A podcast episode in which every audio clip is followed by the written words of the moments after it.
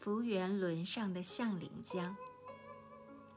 这次沿江东下，搭乘的是福源号客轮，正碰上重庆佛学社社长王小溪送他的外甥上船来了。外甥叫方昭，是同济大学的教授。那时候，同济大学已经搬到了湖南。因为他受舅舅的影响，也常常听太虚大师讲经，所以我们之间原来就认识。他为了探望舅父母，回到了重庆。王小溪曾对我翻译的佛学经典极为推崇。我所翻译的贡嘎活佛所传授的恒河大手印，在重庆重印了数次。读到的人非常多。此次王小溪和外甥在船上见到我，非常高兴，于是把我介绍给了福源轮的向新发领江。向领江出身于贫困之家，从小跟父亲在长江上划木船长大，对从重庆到汉口这一带的水路了如指掌。夸张一点说，水下的每一块石头他都摸过，因此被英国老板请来做福源轮的领江。轻谈之下，又了解到原来这位领江是个虔诚的佛教徒，重庆狮子山福源法师的弟子。福源轮的名字就是他向英国人提议更改的，可见他的影响之大。向岭江上了福源轮后，更加虔诚向佛，而福源轮航行于重庆至汉口之间，一向平安无事，从未出过事故，因此他常引以为自豪，并向人宣传这是他长期吃斋念佛的感应。与我相识后。向领江立刻命随从把我的行李从统仓搬到他的房间中，以上宾之礼相待。抵达重庆时是五月初，正当台儿庄大战的捷报传来，武汉市民人心振奋。当时的武汉正承担着抗日大本营的使命，无数的抗日战士都是先云集到这里。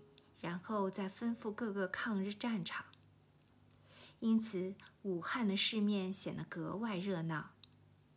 这是我四年后第二次来武汉，觉得武汉的市政建设却比几年前改观了很多。我在武汉连续几天等待签证的消息，却迟迟没有音信。在打电报去重庆询问时，杨先生把英国使馆故意刁难的情形告知了我。原来英使馆提出了四个苛刻的条件：一、申请人必须预交大洋一百元，作为查询印度总督可否允许过境的电报费。杨先生已经代付了这笔钱。二、到达印度后，无论能否进入西藏。申请人都不能在印度逗留过久，停留几个月以后必须要离开。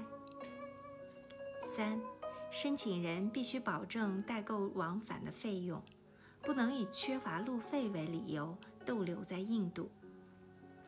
四，如从印度入西藏时受西藏方面的阻挠入境，英方概不负责。这四个条件，杨先生都为我答应了下来，并代我交足了电报费。然而，英使馆仍然拖延不签。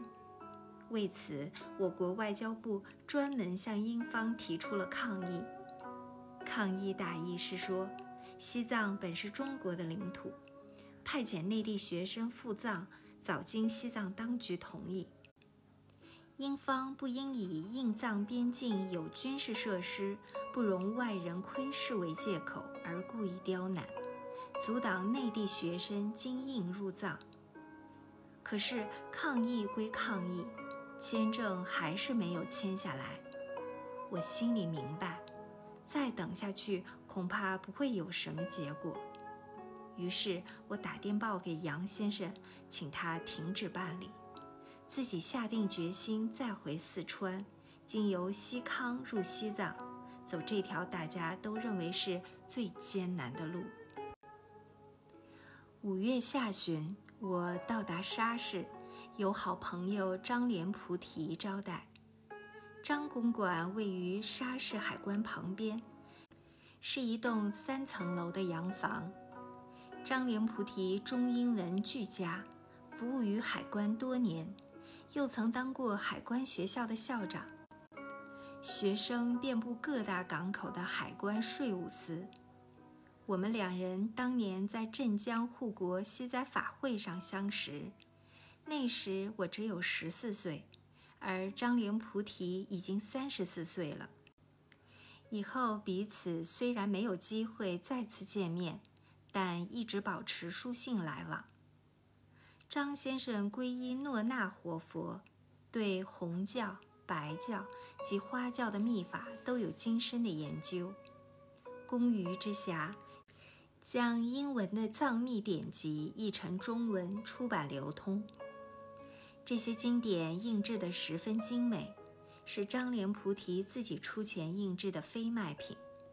其中有中英救度秘法、灵热六种成就法、恒河大手印，以及二十一尊度母礼赞经等。每翻译一部分经典，他必定先寄来重庆，请我按藏文进行核对，检查是否有明显的错误。核对无误之后，才正式出版。我到沙市后，张莲菩提设宴招待，席间都是研习密教的人。有一位张纯子先生是武汉大学教授，研究子学的名家。老先生矮小瘦削，精神很好。讲起密宗，他表示自己不太喜欢西藏的黄教。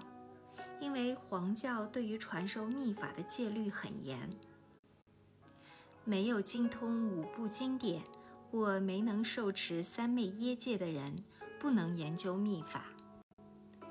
这样必然造成教育行为曲高和寡的局面，对于弘扬密教没有好处。他希望我到西藏后多多学习红教、白教和花教的秘法。